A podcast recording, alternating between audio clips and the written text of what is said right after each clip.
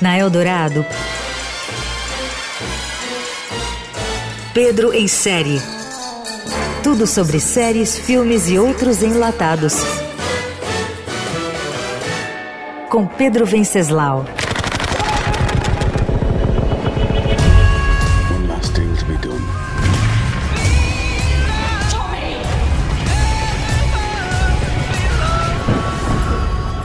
Com apenas seis episódios, a sexta e última temporada de Peak Blinders, que chegou à Netflix, é a mais densa, sombria, dramática e lenta de todas. É também a mais dolorosa e contundente.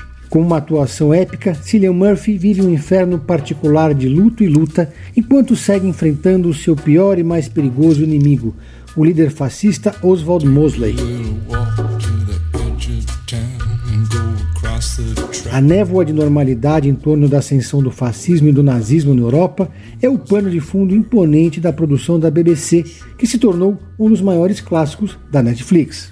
Tommy Shelby, o gangster mais estiloso que se tem notícia, segue se dividindo entre a luz e a escuridão, ou seja, entre a vida de político socialista e empresário respeitado e os negócios ilegais e violentos da família.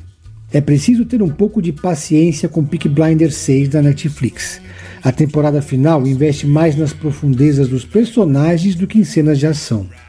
A produção deixou no ar perguntas e não fez desfechos necessários, o que é uma pena, mas ainda resta uma esperança. Steven Knight, o criador de Peak Blinders, já confirmou a produção de um filme sobre o futuro da gangue. O filme Peak Blinders, entretanto, ainda não tem data de estreia, mas tudo indica que o longa chegará aos cinemas lá por junho de 2024. Os novos episódios começam de onde parou a temporada anterior e logo revelam o destino de Polly, já que sua intérprete, Ellen McCrory, morreu de câncer em abril de 2021. Mesmo fora, a personagem é onipresente até o capítulo final e norteia a rivalidade entre Tommy e Michael, o filho da matriarca. E Tommy, quem diria, parou de beber na sexta temporada. Ele quer manter a mente mais lúcida, mas ainda é assombrado pelo passado. Peak Blinders da Netflix manteve o sarrafo alto até o final e vai deixar saudade. Que venha logo o filme.